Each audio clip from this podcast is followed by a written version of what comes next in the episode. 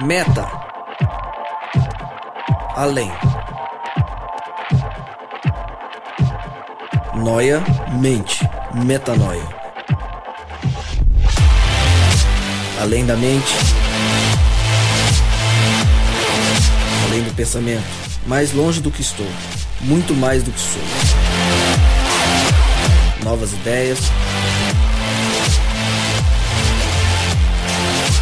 Novas convicções.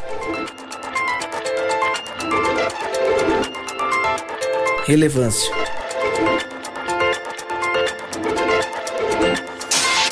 Plenitude. A busca pelo ideal.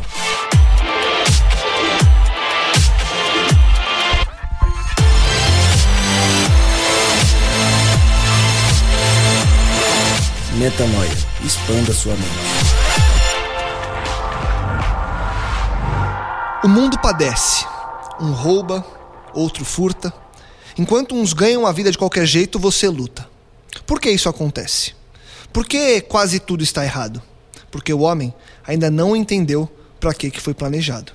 Existe uma palavra que ainda não foi compreendida. Existe uma palavra que explicaria o porquê da vida. Identidade. Quem sou eu? Quem é você? Quem somos nós? De onde viemos? Para onde vamos? Por que estamos aqui? Identidade. Seu RG, meu CPF? Não, não é disso que estou falando. Eu falo de identidade, de quem você é de verdade. Olhe seu RG, sua foto 3x4. Esse não é você. Esse não é você de fato. O que te define? Seu caráter ou sua roupa? Seus negócios ou sua amizade? Sua conta bancária ou sua integridade? Qual a saída para um mundo tão corrompido? Como ser íntegro? O que fazer para que as pessoas não busquem apenas o dinheiro, o lucro e a prosperidade? Como alguém pode viver em sua plenitude sem falsidade? Só existe um caminho: viver uma experiência real com Deus, uma experiência de verdade.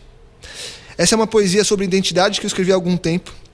E com ela, nós começamos mais um podcast Metanoia, que hoje vai falar justamente sobre identidade. Chegamos ao Metanoia 20. É isso aí, vigésimo Metanoia. E como sempre, você está convidado a mais uma vez expandir a sua mente. Meu nome é Lucas Vilches e estaremos sempre juntos nessa caminhada, como eu sempre digo. Volto a dizer que toda segunda, às 8 da noite, um novo episódio é lançado. Então, se aí na sua comunidade as pessoas perguntam, pô, metanoia e tal, tá, você conhece? Toda segunda, às 8 da noite, um novo episódio. Se você não ouviu os outros 19 ainda, por favor, SoundCloud, iTunes, fique à vontade para conhecer toda essa nossa breve história que, se Deus quiser, vai se prolongar para que muita gente possa expandir a mente e conhecer mais de Deus e de quem nós somos em Deus. Como eu falei na semana passada, a gente está com novidades. Temos agora uma fanpage no Facebook. Procure lá, podcast Metanoia, Metanoia, todas as nossas informações ali no Facebook. E agora nós temos um endereço de e-mail. Isso mesmo.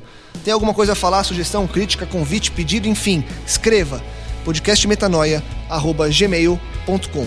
podcastmetanoia@gmail.com. Inclusive, se você quiser participar um dia aqui com a gente, ver como que a gente grava, enfim, manda também podcastmetanoia@gmail.com. Bom, como eu já disse, o tema de hoje é identidade. O time se repete, estivemos aqui na última semana e cá estamos novamente todos mais uma vez. Rodrigo Maciel, bem-vindo de volta para falar de um tema que eu sei que você é extremamente apaixonado. Você bem objetivo agora, olá, a você está ouvindo a gente. Muito obrigado pela oportunidade de estar aqui novamente. Que Deus seja entre nós hoje. Amém. Danilo Garcia, gostou, ficou e mais uma vez agora para a gente falar de identidade. Seja bem-vindo. Olá todo mundo, boa noite. É um pouquinho mais tranquilo agora, né? Pegou a manha já, já né? peguei um É pouquinho, aí. mas que Deus esteja nos guiando mais uma Amém. vez. Amém. Suzana Fontes, mais uma que gostou, ficou e cá está conosco. Seja bem-vinda de novo. É uma grande alegria estar aqui novamente e um abraço a todos que estão ouvindo. Elmer Barbosa, do Maranata. Gostou também, já tá soltinho, já tá falando, porque o Elmer tá acostumado já. A gente falou semana passada, ele Nada. apresenta o programa Maranata na Rede Novo Tempo. É um cara que tá acostumado com as câmeras e com falar.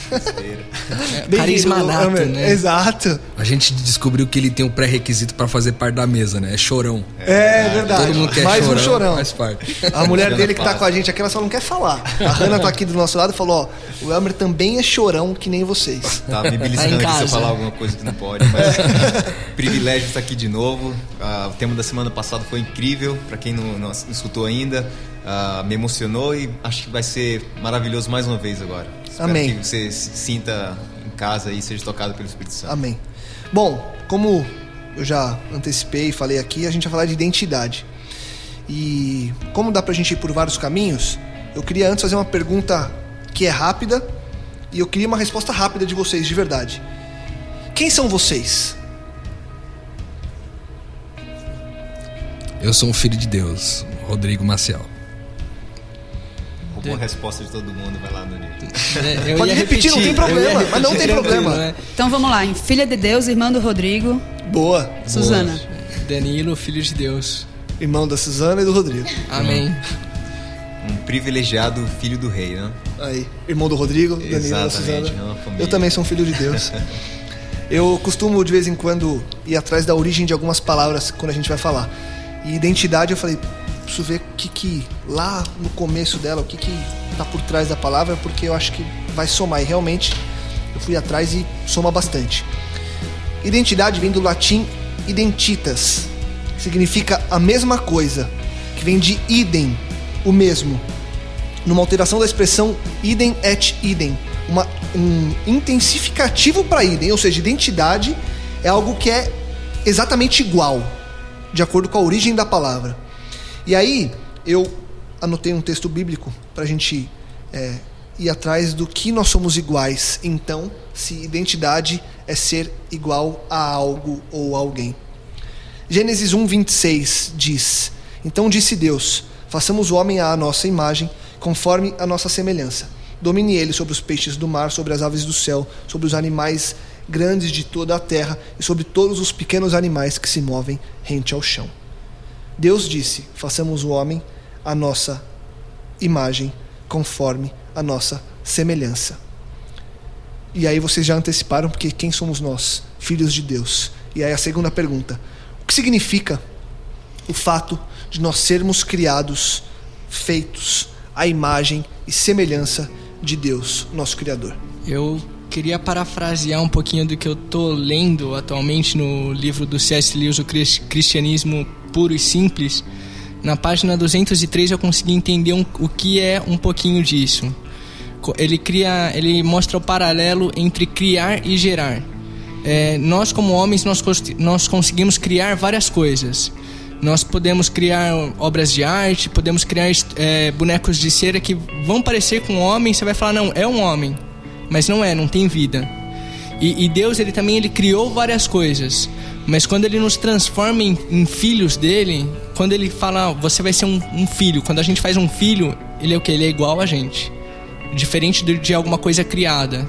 Então Deus ele criou, ele gerou a gente nessa vida espiritual para ser igual a ele e fazer o que ele faz. Daí a gente tem que ir para Cristo, que é onde, é onde a gente consegue ver o que ele faz. Isso faz todo sentido com o que ele falou da definição de identidade. Que louco, né?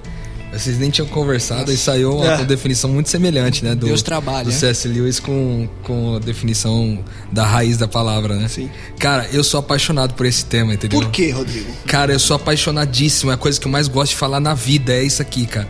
Aliás, eu gosto de falar muito. Vocês já perceberam? Você que tá ouvindo a gente É. deve ter percebido também, né? Que eu gosto de pessoas, falar eu, muito. eu vou, eu vou só Sou abrir muito um mal parênteses. educado às vezes, Não, o né? Rodrigo ele é assim, ó, a gente fala assim. A gente olha pro Rodrigo de vez em quando, você, você vai perceber a partir de agora, você que tá sempre acompanhando o podcast Metanoia. Eu olho pro Rodrigo e falo assim, Rodrigo, vai acabar. Tem mais alguma coisa pra falar? Ele sempre tem, ele nunca fala, não, não, já foi.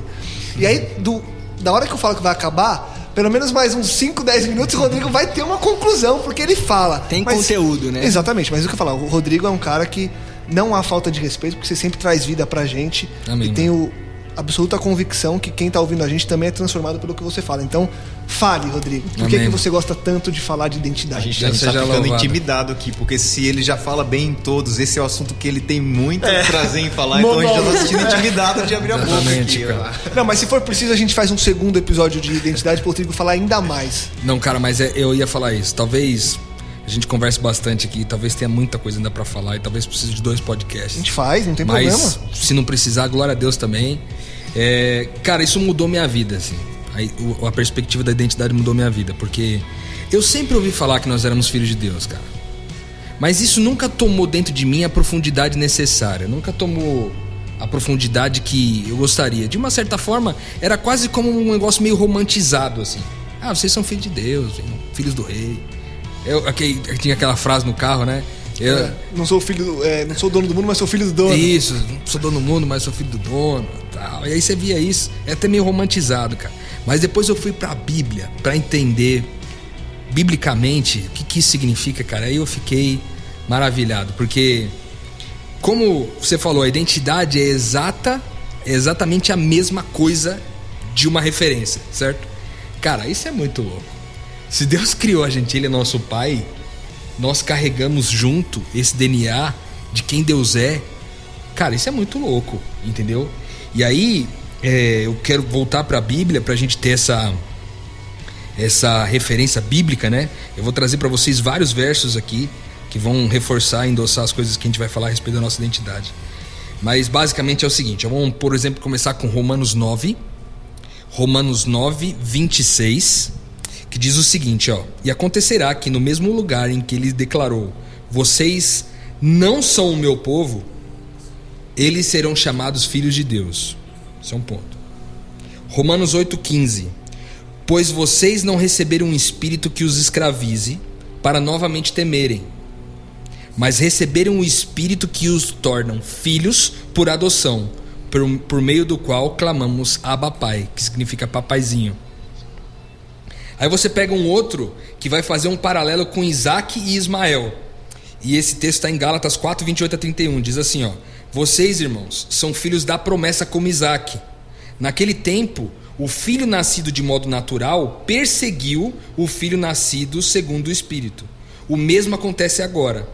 Mas o que diz as Escrituras?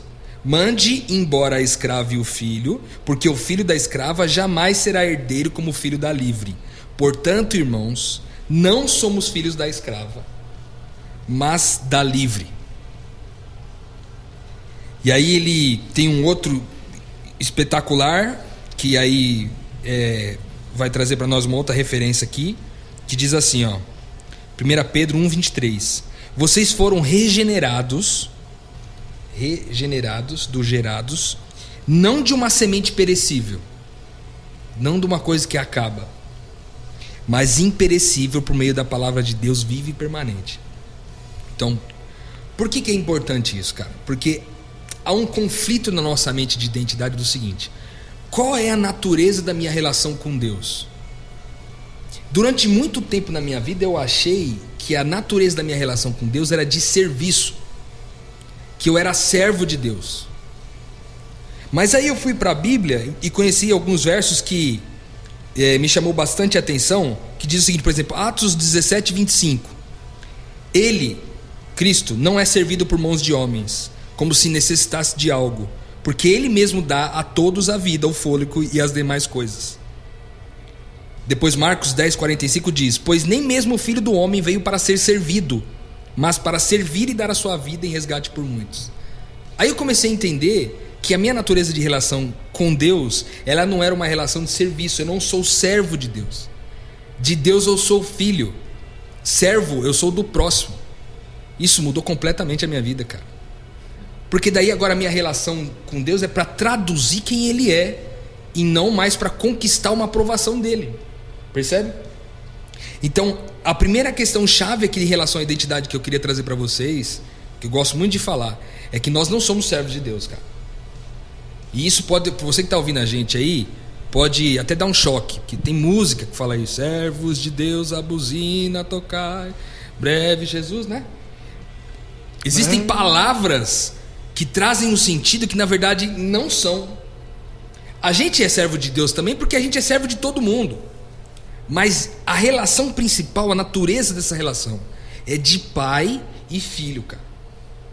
E aí, falando de pai e filho, não só é o lance de carregar no meu DNA espiritual as características de Deus, mas é também é, entender que a relação dele para comigo é de pai para filho. E aqui a Bíblia disse para nós, a gente leu agora há pouco, que eu posso chamar inclusive de papaizinho, cara. Que intimidade tem você para chamar seu pai, por exemplo, de papaizinho? Quem chama o pai de papaizinho? É alguém que, cara, tem muito carinho e muito amor pelo um pai que é amoroso, cara. Uhum. Que entendeu que o pai ama. Que entendeu que o Às pai vezes, ama. a gente fica fazendo coisas ou correndo atrás do amor de Deus, como se a gente fosse criar mais amor no coração de quem já é todo amor. E quando a gente entende que Deus é pai, que ele nos ama da forma que ele ama, o nosso relacionamento com ele não se torna só mais leve, se torna mais verdadeiro. A gente tira a máscara, a gente mostra para ele, olha, eu sou isso. E a gente entende que ele nos ama, porque ele nos amou primeiro. É isso. Porque ele nos amou primeiro. É, a questão de, do serviço é interessante. A palavra servo traz uma conotação de talvez uh, algo pesado, escravidão, alguma coisa assim. Quando você entende a questão de ser filho de Deus, uh, isso te traz uma leveza e ao mesmo tempo, quando você entende que somos todos filhos de Deus, uh, quando você entende a sua identidade, isso transforma a maneira como você trata os outros. É. Se eu sou um filho de Deus e o amigo do lado é um filho de Deus também. Pronto por que, que, eu vou tratar ele mal? Ele é um irmão, ele é um filho do rei do universo, do mesmo jeito que eu. Não somos servos, ah, um servo que é maltratado, um escravo que está trabalhando a serviço do seu patrão. Na verdade, somos irmãos, filhos de um Deus todo-poderoso. Então, acho que entender isso é muito pesado, né? Sim. Cara, o que o Elmer falou é muito profundo. Sabe por que, que é profundo? Porque é o seguinte, ele está falando assim, agora quando eu olho para o meu irmão, eu já não vejo mais... A Bíblia disse isso lá, eu não vejo mais as pessoas segundo a carne, mas segundo o espírito. Porque no espírito eu entendi que ele é meu irmão, ele é filho de Deus também. Então isso significa o quê? Que eu não trato mais as pessoas como eu, eu as conheço naturalmente. Eu as trato como o Cristo que é nelas. E isso vai se refletir lá em Mateus 25, quando Jesus fala: Quando fizesse isso a um dos meus pequeninos, a um dos meus pequenos irmãos, a mim fizeste. Uhum. Então, quando você vai, vai discutir com a sua esposa, você vai discutindo com a sua esposa, não no meu caso, discutindo com a Suelen Maciel. Eu estou discutindo com o Cristo que é na Suelen Maciel. Isso para mim foi tão forte quando foi, a gente foi trocar aliança esses dias para trás. Eu escrevi na minha aliança Suelen Cristo. Para eu lembrar que é Suelen Cristo. Que é o Cristo que é na Suelen. É a forma como eu devo tratá-la. Porque, como numa situação, seja lá qual for, como você trataria a Deus, cara? né? Isso... Agora você olha para a vida daquela pessoa, o chefe acabou de falar um monte de asneira para você. Ele acabou com você, falou que você é incompetente, que você não fez o serviço direito. Ele foi extremamente injusto com você. Aí você olha para ele e fala: "Não posso tratar ele como o meu chefe, mas como um Cristo". Você vê como a o Elmer trouxe um negócio muito profundo. Por quê? A identidade vai começar a carregar para nós responsabilidades. Exato. Não, entendeu? A, a, a, sua imagem, quando você também tem o outro lado, né? A maneira como você trata o Cristo e a maneira como você está sendo Cristo para outra pessoa quando você faz alguma coisa errada. Também. Se você explode como uma pessoa, você é a imagem, você é a identidade, você é a representação do que é o Filho de Deus. Agora, se você não é uma boa representação do Filho de Deus, é como se você estivesse machucando a imagem do Pai em, em nós. Né? Você entender essa identidade muda a sua perspectiva do que é a vida, né? Correto. A gente falou de missão na, no último episódio do, do Metanoia, e é justamente isso. Quando você entende que está em missão por ser um filho de Deus, você passa a olhar as pessoas que estão ao seu lado como filhas de Deus, você passa a entender as atitudes delas como espasmos de não entender aquele momento como ser filhas de Deus, porque a gente tem esses momentos de quedas e, e subidas e tudo mais, e você passa a entender, a compreender qualquer tipo de atitude da pessoa por saber que ela também é um filho de Deus. Só que ela também, assim como você, é um ser humano que erra, que comete equívocos, que está nessa mesma caminhada que você. Cara, quando você muda essa perspectiva, é o que o Rodrigo falou, você ao pensar em tomar uma atitude, você olha e fala: peraí, mas o Danilo é um filho de Deus, cara. Por que, que ele tomou essa atitude? O que, que aconteceu com ele para que ele me tratasse assim? E aí você olha e fala: Não, peraí, mano, isso não é do, isso não é do filho de Deus, isso é do Danilo morto. Então, Danilo, ó, cara, esquece isso aí, mano, ó, tá tudo perdoado, porque o filho de Deus que eu sei que você é não faria isso. Isso se reflete também na nossa luta interior, né? Porque É, a gente ainda hoje é tentado na identidade. E eu acho Perfeito. que é, é, a pior tentação. Porque Eva, você leu aqui o texto de Gênesis 1, 26, que fala que Adão e Eva foram criados em imagem e semelhança de Deus. Eles eram filhos de Deus. E quando Satanás foi conversar com ela, a gente vê em Gênesis 3, 5, ele falou: Não, se você comer o fruto, você vai ser como Deus. Mas ela já estava duvidando de quem ela era. Exato. Ela já estava duvidando da, da identidade dela. E ela queria ser igual a Deus, talvez no poder de Deus. E não um convite que Deus faz pra gente, pra gente ser igual a Ele no amor e na obediência. Perfeito. Jesus também foi tentado na identidade, né? Se você, ó, se você é o filho do homem, transforma essas, essas pedras em pães. Isso está em Mateus 4, 3. E, e pra gente, você falou desses altos e baixos que a gente sofre na vida cristã. E toda vez que a gente sofre um alto e baixo, a gente também é testado é, na identidade. Mas, pô, você não é um filho de Deus? Como que você caiu nesse negócio? Ou, ou, você não é vegetariano? Como que você está fazendo tal coisa? Como você está comendo quantas isso? Quantas pessoas não falam, e isso eu já ouvi, mas assim, muitas vezes, do tipo, você tem uma família cristã e a sua família entra em crise. Crise financeira, ou sei lá, morre Saúde. alguém, e aí vem alguém e fala: Mas e Deus? Você não é cristão? Você não é crente? Você não é, você crente? Não é crente? E aí, ele não está te ajudando? E a pessoa como é um, um artifício do inimigo, a pessoa cai. E aí eu queria deixar uma pergunta para a gente já ir enganchando e, e ir crescendo na conversa. Há uma crise de identidade hoje? Total. Ah, total. O mundo total. é uma, a, o mundo é a crise de identidade, né? A gente vive isso. As pessoas estão indo trabalhar, fazendo coisas que não querem, passam um tempo, a maior parte do dia delas fazendo coisas que elas não gostam, muitas vezes, para ganhar um dinheiro, para às vezes gastar com coisas que as tornam somente mais vazias. Isso é um problema sério que a gente vive na sociedade como um todo. E aí o pai que tem o filho fica trabalhando muito, chega em casa, não cuidou do filho, aí fica naquela loucura de meu, mas eu, eu sou pai, eu não consigo ser pai. É total crise de, de identidade, porque a gente não entendeu simplesmente quem a gente é em Deus, quem a gente é filho. E tem um verso aqui muito interessante em 1 João 4,7. Amados, Amemos-nos uns aos outros, porque o amor é de Deus. E qualquer que ama é nascido de Deus e conhece a Deus. Uau, é isso aí. É e isso aí, é espetacular, velho. Se eu sou filho, eu vivo em amor. É isso. Porque eu sou nascida de Deus. Eu, eu paro de ficar me preocupando com coisas que são vazias. Só que o nosso problema é que a gente está inserido nesse mundo, a gente às vezes esquece que Deus quer muito mais pra gente. Deus quer fazer da gente, tipo, como, como o Rodrigo estava falando aí, Cristos nesse mundo. Exato. E a gente não sei, às vezes a gente quer perseguir outras coisas. Infelizmente, são coisas que, assim como Eva, levam a gente pro, pro buraco, para ser mais triste. Não é para ser semelhante a Cristo. Uhum. É para ser outra coisa, é para ver mais triste do que a gente era antes. E, e essa crise de identidade ela é tão intensa, porque assim, muitas vezes eu quero ser definido pelo carro que eu tenho, ou pelo emprego que eu tenho, a carreira que eu tenho. Tanto que você pergunta assim, cara, quem é você? Você vai numa entrevista de emprego, você pergunta assim, quem é o Lucas Wilches? Aí qual que é a resposta? Então, o Lucas Wilches é administrador de empresas, é, é um jornalista, trabalha na Record e tá, tá, então ele está limitando a identidade dele aonde ele trabalha, como ele atua. Às vezes com coisas mais simples. Eu sou fulana de tal, mãe da fulana. Então a identidade está no processo de ser mãe, né? Mas nunca está atrelada ao fato de quem Deus é. Uhum. E aí eu queria é, dizer para vocês como eu entendi como que isso acontece? Como que acontece esse negócio de nascer de Deus? Como que isso acontece? Aí a gente vai, por exemplo, do próprio Cristo. A Bíblia diz que é, Jesus ele era o unigênito de Deus, ele era o único de uma espécie. Só havia Cristo dessa espécie, não tinha outro. E aí esse Cristo ele veio ao mundo como um ser humano natural, ele vem ao mundo através do espermatozoide, o encontro com o óvulo gera uma vida e o que, que é o espermatozoide, na verdade? Ele é uma palavra, ele é um código que vai dizer para os recursos do óvulo como que vai ser a criança, se vai ter barba, se não vai, se vai ter olho azul, um olho verde ou azul igual do Lucas, que às vezes é verde, às Ele tá vezes tá me é descrevendo, viu? Barba, né? olho. Se vai ter barba igual o Danilo, né? Você já descreveu tanto o Rodrigo, tá na vez dele. Né? É, é então, agora tá na vez tá dele. na vez do microfone, né? Tudo, cabelo desarrumado. É, tá. tá trabalhando o dia todo. Mas veja só, é, essa palavra que, que é o DNA que contém no espermatozoide, ele vai dar ordem para o óvulo, que tem os recursos, para gerar uma vida de acordo com aquelas características. Só que o que aconteceu com Cristo é que não teve o espermatozoide, percebe?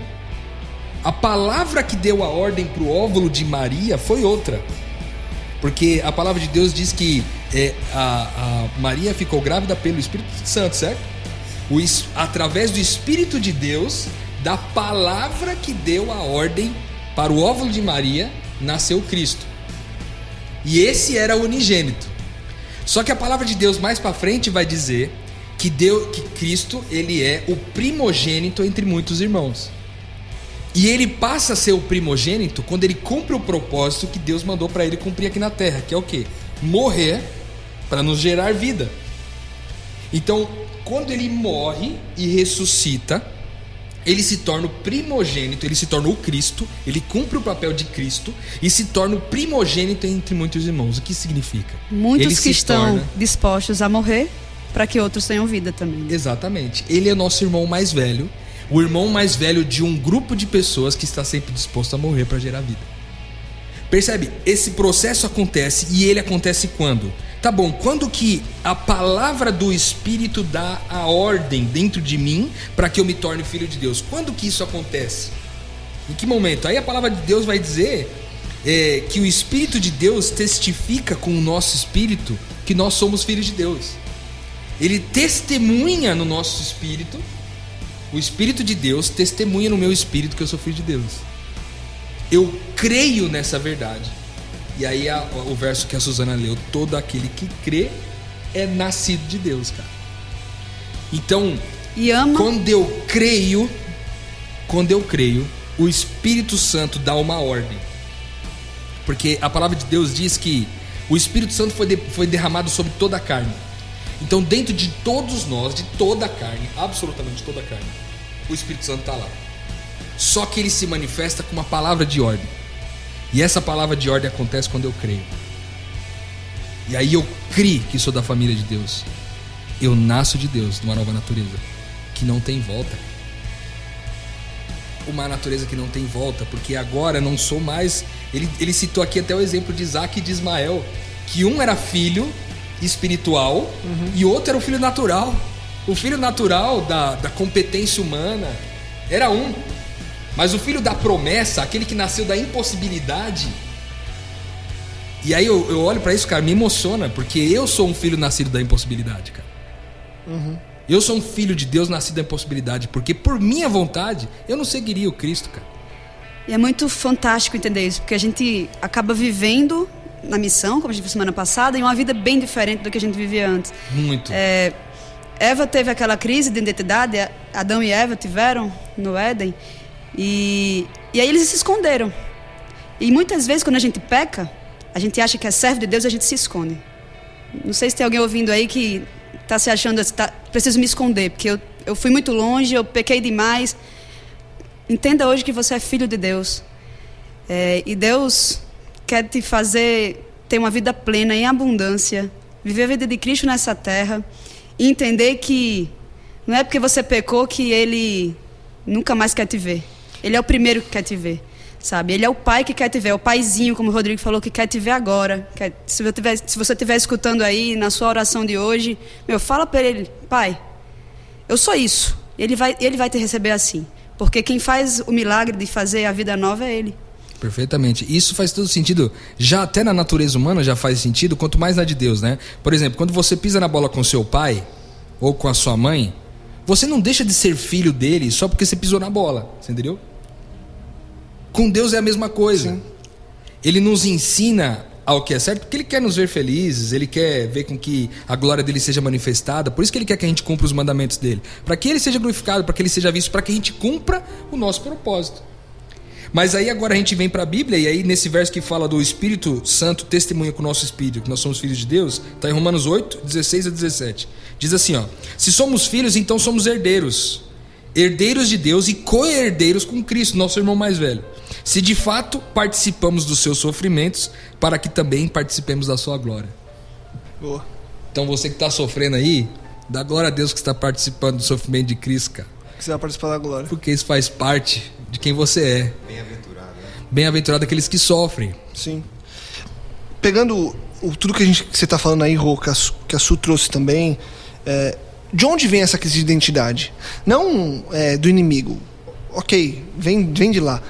Mas de onde vem nas pessoas? Por que, que as pessoas, e não são poucas, as que ainda se veem como servo, as que ainda não conseguem entender esse tudo isso que você falou, que a gente está falando aqui, cara, isso é fantástico. Sou filho de Deus, nunca vou deixar de ser. É, onde vocês, na convivência de vocês, enxergam que as pessoas, onde está o problema que as pessoas não conseguem olhar e falar: Poxa, que legal, realmente eu sou um filho de Deus. O que é esse problema? Por que, que existe esse problema ainda hoje, sendo que essa mensagem ela tem sido revelada é, e continua sendo há um tempo já? Por que, que ainda as pessoas vivem nessa crise que a gente falou que existe e que é muito forte?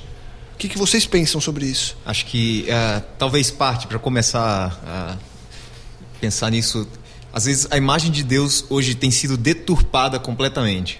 Uh, muitas pessoas não veem Deus às vezes como uma, muitos não acreditam, mas tem muitos que veem Deus como uma coisa, um Deus que não é bom. Como é que permite sofrimento? Tudo aquilo que a gente sempre escuta e com essa imagem deturpada, eu acho que uh, uma das artimanhas do inimigo, né? eu vou mexer com a imagem de Deus para que as pessoas falem: não, eu não sou a imagem de Deus, eu não sou um filho de Deus. Então eu acho que quando as pessoas não entendem o que é Deus, é, acho que você começa não isso não é não é o que eu sou não é não é para mim é, eu acho que uma das artimanhas seria essa seria o fato da imagem de Deus hoje está sendo deturpada uh, pela mídia uh, por, pelo inimigo em maneiras diferentes de, de, do que acontece no dia a dia eu acho que isso talvez é, cria uma barreira nas pessoas e não permite que elas se vejam como poxa é isso que eu sou é isso que eu quero ser um filho de Deus eu nasci Uh, existo por causa de um Deus que ama, existe um plano da redenção para me levar para onde eu devo estar. Uh, eu acho que isso é parte do, do que acontece. Você falou de imagem de Deus deturpada. Deturpada, inclusive, pelas religiões. Sem dúvida. Muito pelas religiões que mostram Deus como um tirano. Um tirano. E Deus, a gente vê na Bíblia, Deus é amor do início ao fim. E até o juízo de Deus é amor também. E quando a gente entende isso, a gente olha para essa identidade de filho de uma forma bem diferente. A gente olha pro, até para os nossos erros de uma forma, forma diferente. Né? Eu paro e penso: olha, Adão e Eva pecaram e se esconderam. Eu, Suzana, pequei, sou filha de Deus. Eu não, eu vou com a minha face desnuda, vou lá olhar para Deus e falar: Deus, eu sou isso, mas eu sei o que o Senhor já fez por mim. Então, assim, Infelizmente, como as, as, religiões ficam aí falando para as pessoas, olha, você tem que fazer isso, isso, isso, olha, você tem que perseguir Deus, você tem que subir essa escada aqui até que você consiga merecer algo, aí você vai encontrar alguma coisa para que você possa merecer que Deus esteja ao seu lado. Isso é um absurdo. E isso coloca as pessoas num buraco do, do qual elas não vão conseguir sair, até, como você falou, entenderem quem realmente Deus é. E em sua plenitude, Deus é amor. Você vê que essa, essa má compreensão do processo de geração de Deus, ele vai deturpando tudo, né? Porque você falou de um negócio, a gente, a gente tem que merecer. E, e, o processo de geração de Deus é um negócio tão fantástico, esse negócio de você crer nele, que as pessoas elas simplesmente recusam, né? Mas como assim? Eu não, eu não fiz nada para merecer? Uhum. Quando você perguntar quem você é, Danilo, é, a tendência é o que? É falar dos meus méritos, da minha profissão, do que eu estudei, do que eu conquistei e não do que Deus fez em mim. É, é um pouquinho também da, da crise de identidade que houve com Caim e Abel, né? O Caim ele quis mostrar o que melhor ele tinha feito para Deus. Olha, eu plantei, eu fiz isso, eu fiz aquilo, tá aqui o meu sacrifício é esse, é o que eu melhor tenho. Abel não, deu o que Deus pediu. Sim. E é a obediência dele. E, e é isso. Como eu não fiz nada para merecer ser filho de Deus, então, então tá errado. Sim. De graça não vem, uma, né? Uma coisa eu acho interessante é, é nome do meu avô, Jorge de Brito Barbosa. O nome do meu pai, Jorge Brito Barbosa. O meu, eles tiveram a criatividade de só acrescentar o Elmer na frente, então é Elmer Jorge Brito Barbosa, né? É, foram passando a identidade de, de, de pai para filho e tudo mais. E, e, é interessante pensar o seguinte: por mais que hoje uma pessoa fale, ah, eu estou descontente com meu nome, então eu vou lá na justiça e vou mudar meu nome. A partir desse momento, essa não é mais minha identidade, é outra de qualquer maneira, se você cometesse um crime, nos seus registros ainda estaria lá que aquela pessoa de antes é você. Ou seja, nós não conseguimos perder a nossa identidade. Você nasceu como filho de Deus, não interessa o que você faça. Você pode mudar o nome 500 vezes, você pode mudar, fazer uma cirurgia plástica, o que você é não muda. E, filho e de mesmo Deus. que você não queira, ele ainda te ama. Exatamente. Você pode Continua recusar. sendo, né? Não, ele tá te amando, meu querido. Desde você pode recusar de todas as formas. Ele tá lá, te- só te esperando. Perfeito. Eu esse eu gostei muito da resposta do Elmer na primeira vez que ele falou agora, porque está muito harmonizado com o texto bíblico que eu queria dizer. Por que, que há crise de identidade nas pessoas? Essa é a pergunta do Lucas. Texto bíblico que responde essa pergunta. Por isso que eu falo, a Bíblia ela é repleta. Cara, a Bíblia fala muito que a gente é filho de Deus, cara. Tem muitos versos aqui. Eu tenho uma seleção de pelo menos uns 40 versos que falam da nossa questão de ser filho Manda de um Deus. e-mail para podcastmetanoia.gmail.com que a gente te manda a relação desses 40 do Rodrigo. aí. Manda todos, pode deixar que é compromisso meu. Olha o que diz em 1 João 3,1: diz assim: ó, Vejam como é grande o amor do Pai que o Pai nos concedeu. Sermos chamados filhos de Deus, e que de fato somos. Por isso o mundo não nos conhece, porque não o conheceu. Aí tá um mistério, cara. Por que, que o mundo tá em crise de identidade? Por culpa nossa, cara. Porque o mundo não foi capaz de conhecer o Cristo porque nós não fomos o Cristo para eles. Então, a maior razão da crise de identidade hoje é porque o Cristo de verdade não se revelou para elas. Se revelou religioso. O cara que paga a taxa dos 10% para fazer com os outros 90% o que ele quiser. Pagou o cara que vai para a igreja uma vez por semana para os outros seis dias ele fazer o que ele quiser pagou pro cara que é crente ir lá e sacanear um atestado de saúde para ele poder faltar no serviço. Então, aqui está dizendo que essas pessoas não conseguem ver em nós filhos de Deus porque não conheceu o filho de Deus. Nós somos a certeza da identidade das pessoas. Eu não sou somente a certeza de quem eu sou, mas eu sou também a certeza de quem o Danilo é.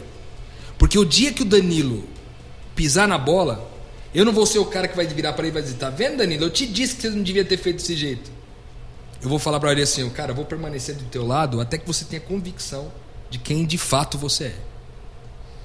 Não sei quantos de vocês estão ouvindo a gente, já teve uma discussão daquelas de, de casal. Isso é muito comum. Eu já tive uma discussão dessa com a minha esposa. E aí, numa discussão, no calor da discussão, ela se vira e fala assim: A próxima vez que você fizer isso, você vai me perder. Quantas vezes a gente já não falou isso pra ela? Pro nosso cônjuge. A próxima vez que você pisar na bola comigo nesse sentido, você vai me perder. Quando nós deveríamos ser para ela a certeza da identidade, dizer para ela, ó, você me machucou agora, você pisou na bola comigo, mas eu quero dizer o seguinte, eu não vou arredar o pé daqui. Eu não vou sair daqui até que você tenha certeza de quem você é.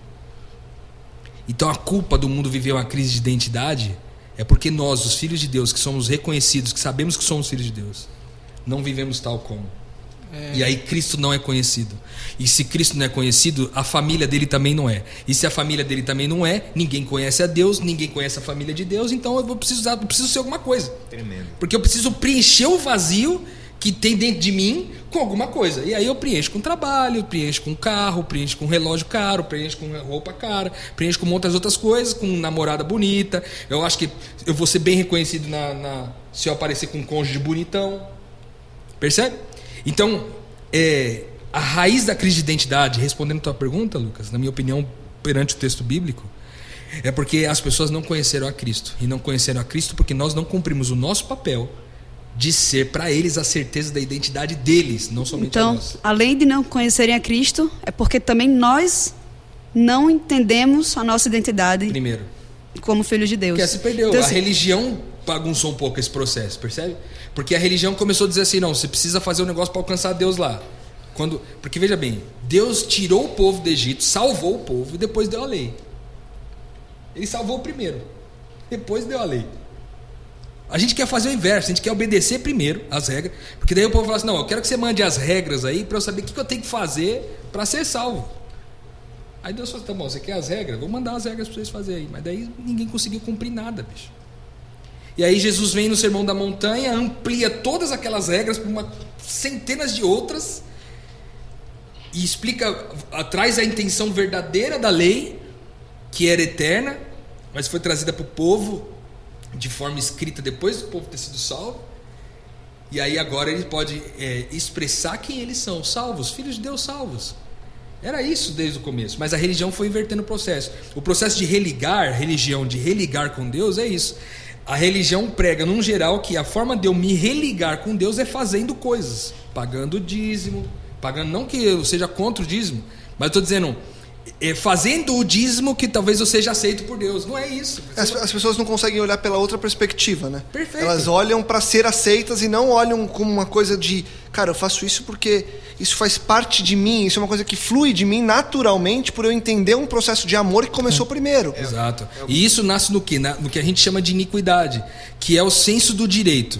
Porque daí é o seguinte: se eu faço o que a regra diz para eu fazer, então é o seguinte, agora você cumpre seu papel, Deus, aí faz o papel comigo aqui, porque eu já cumpri a sua, a sua cartilha. Então você faz seu papel aí que eu faço meu papel aqui. Esse senso do direito é o que a gente chama de iniquidade, é de onde parte toda a sorte de pecados, entendeu? Sim. Então, quando é, eu entendo que não é pelo direito, mas é pela relação que eu já us- usufruo de Deus, aí a iniquidade já não faz parte da minha vida, entendeu? Por isso que eu consigo viver, entre aspas, a Bíblia diz: você agora é aquele que, que ama a Deus, busca a Deus, obedece seus mandamentos. Mas por que obedece? Porque agora não tem mais o peso de obter um crédito com Deus. As regras continuam existindo, é, tudo isso continua existindo, o dízimo continua existindo, mas a motivação é totalmente diferente. Exato. Perfeito. Eu sou filho de Deus. Eu não estou fazendo para querer alcançar alguma coisa, para querer alcançar uma salvação que Cristo já deu para mim. E aí, às vezes, a gente até anula a salvação que Cristo já deu para a gente, querendo alcançá-la. Aí eu faço para traduzir quem ele é. Exatamente. E isso é fantástico, porque a gente acaba fazendo muito mais do que a gente faria se a gente tivesse tentando buscar Eu acho, a salvação. Eu acho incrível ah, entender ah, o que você está falando sobre a religião. Porque muita gente escutando ah, ah, pode escutar, poxa, a religião é o que faz isso, pode, poxa vida, mas como assim a religião não pode não ser uma coisa boa? É, é como se eh, nós, ao invés de vivermos para mostrarmos que a religião, vivermos a religião de maneira correta, a gente transforma isso em um fardo. Então as pessoas olham para todas as religiões e começam a falar: tá vendo? Eu não quero ser disso aí de jeito nenhum. Todo mundo já ouviu falar do exemplo de Gandhi. Eu não vou ser cristão porque o exemplo deles não é algo que eu quero, que eu quero ser. Então, é, o que tem acontecido é a gente se prende a essas regras ah, ao ponto de que isso se torna uma coisa maléfica ao invés de ser uma bênção, em vez da, da religião que nós vivemos ser um exemplo. Poxa, esse cara é um cristão. A identidade dele é um exemplo do que é o nome Cristo. Então ele é um cristão, representa aquilo. Ele é uma pessoa que representa tão bem aquilo que ele é que eu quero ser igual a ele. Não é. Essa religião é tanta regra, tanta coisa que eu tenho que fazer que eu não quero me identificar com isso daí. Essa, eu não quero que essa seja a minha identidade. Então, as pessoas terminam se afastando, não porque o nome da religião não agrada a eles, mas porque as pessoas que vivem essa religião não são. É um É negócio loucura que. fazer coisas para alcançar algo. Eu, às vezes a gente, a gente faz coisas parece que para dar significado a nós mesmos. E aí tem muitas pessoas que vão, pregam ou cantam ou fazem qualquer coisa para Deus, entre aspas, mas muitas vezes é para elas mesmas, para que elas ganhem significado. Só que o significado nosso é anterior a qualquer coisa que a gente faça. O nosso significado está em Deus, no que Ele fez, no que Ele nos tornou seus filhos. É eterno. É, o Rodrigo falava sobre isso pra gente no PG. E eu tinha dec- decidido não pregar nunca mais. Eu falei, não, não faço isso bem, não vou pregar nunca mais. E aí, não sei, ouvindo um tema, eu tive vontade de escrever um sermão. E eu escrevi e deixei guardado. E alguém falou pra mim, não, mas não vai falar sobre isso, assim, é muito pesado, né? E eu falei, tá, vou deixar aqui guardado. E foi muito interessante, porque Deus, às vezes, mostra pra gente coisas que a gente nunca imaginava, de formas que a gente não imaginava que a gente iria ver. Uma pessoa com quem eu não tinha nenhum contato chegou pra mim e falou assim: Olha, eu tive um sonho com você estranho, que você estava pregando, e de repente alguém estava explicando seu sermão para outra pessoa. E aí eu voltei pro Rodrigo, depois ele já tinha falado sobre isso de ser filho de Deus, eu voltei para ele, meu, eu entendi agora por que pregar ou por que não pregar. É porque eu sou filha de Deus e porque por quem Deus é e porque eu sou nele. E se ele me mostra que é isso que tem que ser feito, a gente vai e faz para que a glória dele seja vista, porque meu, ele está colocando no nosso coração, na nossa mente, que o Espírito Santo está nos levando a mostrar Deus dessa forma. É isso. É um negócio fantástico. Eu acho assim, tu- tudo que vocês estão falando aqui é é um negócio muito transformador. E eu gostei da parte que o Rodrigo falou de, de Abba Pai, é, porque você vê uma intimidade com Deus, né? E a gente fala tanto de relacionamento com Deus, relacionamento com Deus, mas no geral as pessoas não se relacionam entre si. A gente fala que a pessoa tem que se relacionar com Deus, mas a gente não quer se relacionar com o outro e com o problema do outro. E daí quando você vai se relacionar com outro que você fala, meu, eu já sou filho de Deus, eu já estou resolvido, eu posso ajudar a resolver o problema da outra pessoa, daí ela começa a entender que ela também é filha de Deus, que ela tem valor próprio, né? Porque ela já perdeu esse, esse, esse senso de valor que ela tem. O, uma parte que o Rodrigo falou, e aí o Elmer trouxe, eu falei. E eu lembrei de algumas coisas que eu vinha pensando ultimamente. É, isso, o pesado para mim disso tudo é entender que a culpa é minha. O pesado disso tudo é entender que o meu irmão, que o meu pai, que o meu amigo não conhecem a Deus porque eu, Lucas, fui incompetente e a incompetência ela tem a ver com algo que eu deveria fazer e eu não tive a, a capacidade de fazer aquilo por uma falta de entendimento, enfim, por qualquer falha minha, eu não tive a capacidade de fazer algo a qual eu fui designado a fazer e por isso o objetivo daquilo não foi concluído. Por que, que eu digo isso? Que isso é pesado? É, alguns amigos meus mais próximos sabem que eu conheço, tem alguns grandes amigos, inclusive, que se dizem ateus. Alguns deles, inclusive, é, não são ateus desses militantes, são, cara, pessoas que não se dizem crentes.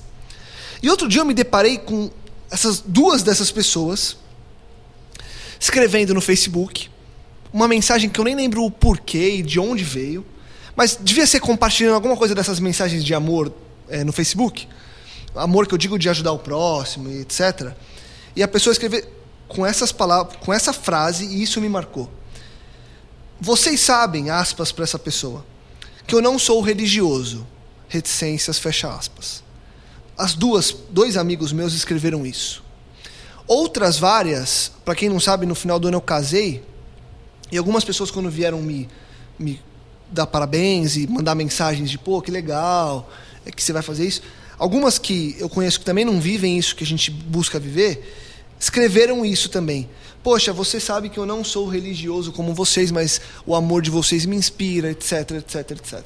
E eu fiquei pensando nessa, nessa frase que algumas pessoas repetiram nos últimos meses. Eu não sou religioso como você. Ou outras, simplesmente eu não sou religioso. Aí eu falei, cara, primeiro, por que, que ela não é religiosa? Primeira coisa. Segundo, por que, que algumas das que dizem não ser religiosas dizem ateus? E aí a conclusão disso é a conclusão pesada.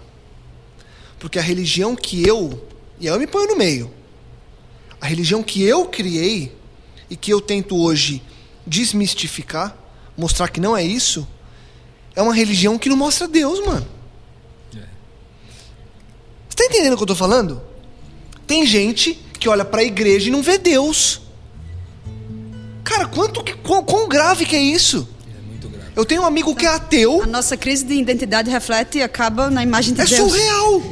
Então assim, eu tenho uma placa, a gente, para quem não sabe, a gente grava esse podcast na Nova Semente, que é uma comunidade adventista do sétimo dia, aqui na Rua Cubatão, bairro do Paraíso. Então tá escrito ali na frente, Nova Semente, uma igreja. Se eu, Lucas, que digo pertencer a essa comunidade, não entender minha identidade de Cristo e não for Cristo lá fora, quem olhar para essa placa de igreja não vai ver uma igreja. Não vai ter valor nenhum, né? Não, não vai ver Deus por trás Vai disso. fazer diferença, né? Além disso, além de não ter valor, pode ser que afaste essa pessoa. Em vez dela simplesmente ver, ah, isso aí não tem valor, vai ser, eu não quero nem me identificar com isso daí. E aí É a pessoa correlaciona diretamente Deus, Com Deus, à religião.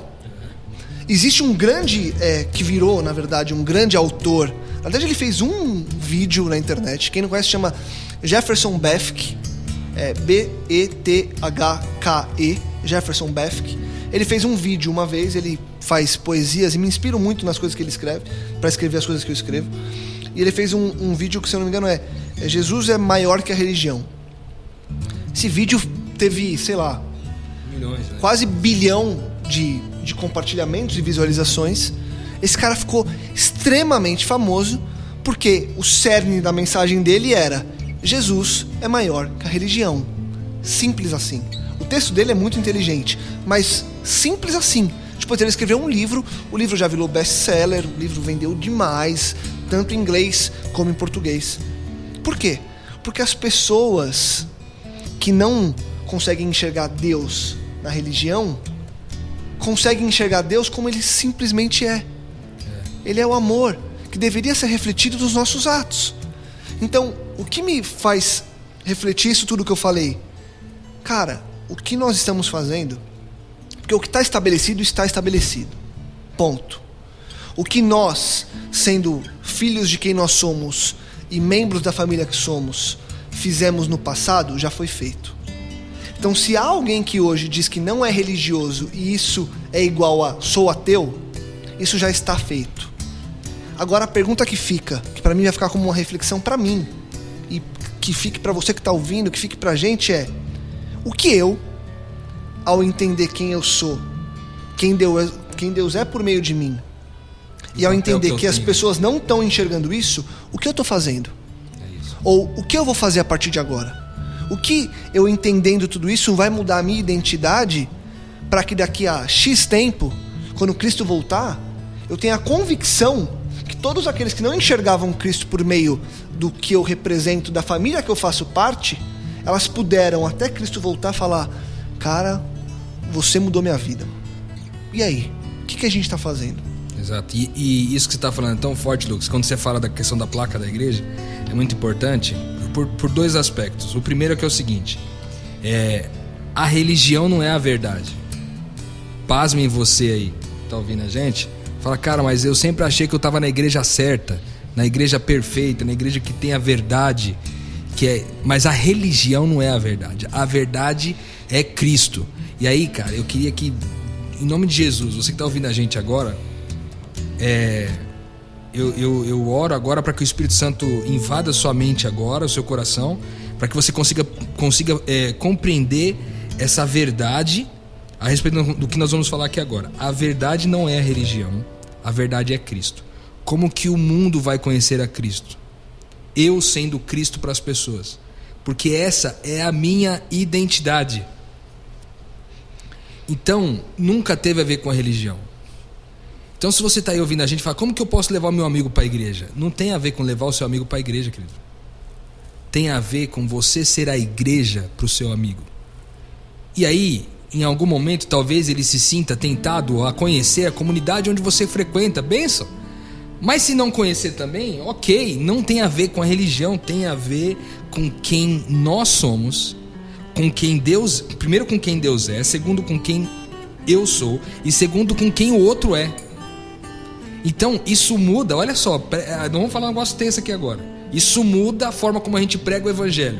Sabe por quê? Porque antes a gente pregava o evangelho para as pessoas e dizia para as pessoas o seguinte, ó, você Jesus morreu por você, tal, tal, tal, tal, tal, aí você conta toda a história de Jesus e fala, você aceita Jesus como seu salvador pessoal? Não. Talvez isso ressignifique a nossa pregação do evangelho e dizer para as pessoas assim, olha, você é filho de Deus, cara contar a história para ele dizer assim: ó, você pertence a uma família. Isso não tem a ver com religião.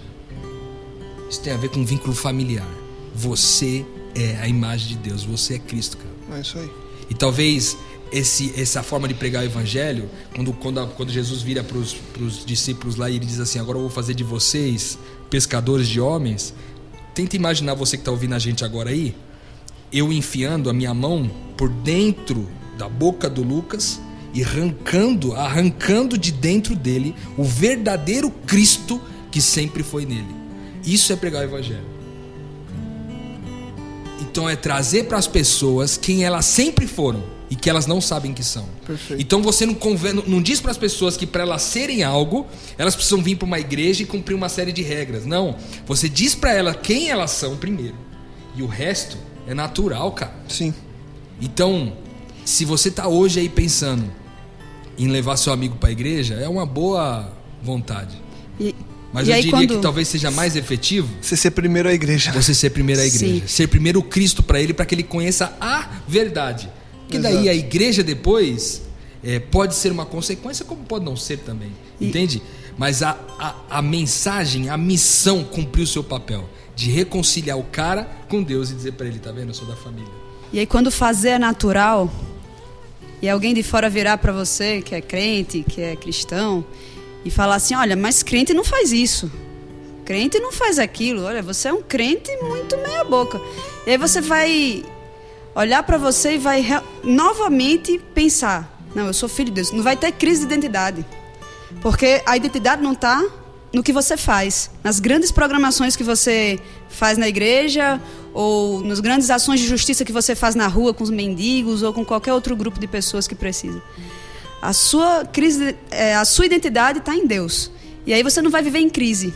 Você vai, você vai errar, mas você não vai ter crise, porque o seu fundamento é Cristo. Isso muda tudo para você.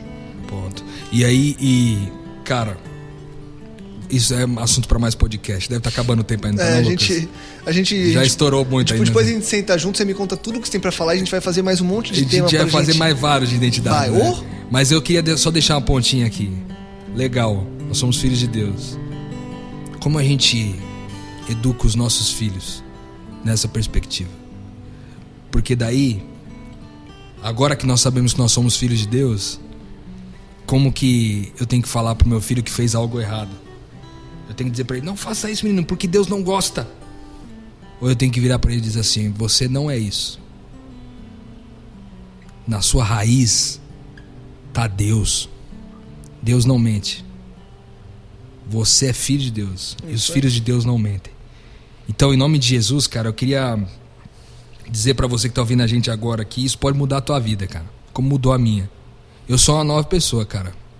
Eu saí da, das trevas pra luz porque eu entendi que eu sou da família de Deus. Foi isso. Entender que eu sou da família de Deus mudou a minha vida, cara. Eu creio, e tá na Bíblia, se você crê que é nascido de Deus, você nasce de Deus, cara. Então, se você está ouvindo a gente aí agora, em nome de Jesus, eu peço que o Espírito, a Bíblia diz que o Espírito Santo de Deus, ele vai testemunhar no teu coração que você é filho de Deus. Então, é, é um papel do Espírito Santo. Ele vai fazer essa comunicação aí no teu coração. Mas em nome de Jesus, vista-se dessa sua nova identidade. Você é um filho de Deus. Vista-se disso. E seja a certeza da identidade das pessoas através da forma como você vive. Boa. Que as pessoas possam olhar para você e não somente ver Cristo, mas que elas possam olhar para você e além de ver Cristo, ver o Cristo que elas também são. Que em nome de Jesus isso seja a nossa mensagem, cara. que a gente possa, de uma vez por todas, pescar pessoas dessa forma, arrancando de dentro delas a pessoa, o filho de Deus que elas sempre foram e que até agora elas não conheceram e por isso vivem mal. E não, não somente por causa da nossa aparência, mas por causa da essência que Deus Exato. colocou em nós. É a essência que vai transcender, vai transcender por uma aparência. Uma aparência de uma vida que você vai ter no seu trabalho, uma vida que você vai ter com a sua família, é, com o pai que você precisa perdoar, porque te, ou a mãe que você precisa perdoar porque te abandonou. Em todas as coisas da nossa vida. E aí é uma coisa integral, é uma missão integral, uma missão que permeia tudo. É uma vida que, que Deus mostra pra gente que é abundante. Uma vida completa. Aquela é que a gente nunca imaginou ter. Eu encontrei vida. Boa. Convido você que está ouvindo a gente a encontrar também. Aqui nessa mesa estão reunidas pessoas que compartilham do mesmo sentimento que eu, certo? Amém. E eu tenho certeza que você pode experimentar a mesma coisa. Eu louvo a Deus, cara, por falar desse tema aqui, Lucas. Obrigado por estar aqui, cara. Chamar de vai, novo. A gente vai falar Isso muito ainda. Isso mudou a minha vida e eu tenho certeza, em nome de Jesus, eu já eu creio. Eu creio que Jesus, ele nesse momento, ele transformou você que está ouvindo a gente. Amém. Cara. Amém. Em nome de Jesus, Amém. você foi curado da sua crise de identidade, sabendo que agora, de fato, você, você é um filho, é um filho de, Deus. de Deus. Amém.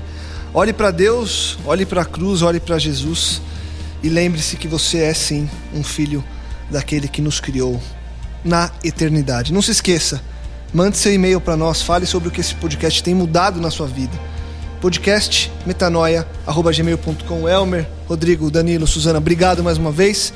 Que possamos estar juntos, porque essa sequência de dois podcasts foi extremamente relevante. Nós expandimos a nossa mente e eu peço que você, que está aí ouvindo a gente, compartilhe, divulgue e ajude com que mais pessoas, assim como você hoje, também possam expandir a mente. Esse foi mais um Metanoia. A gente volta semana que vem para, mais uma vez, expandir a nossa mente. Metanoia, expanda a sua mente.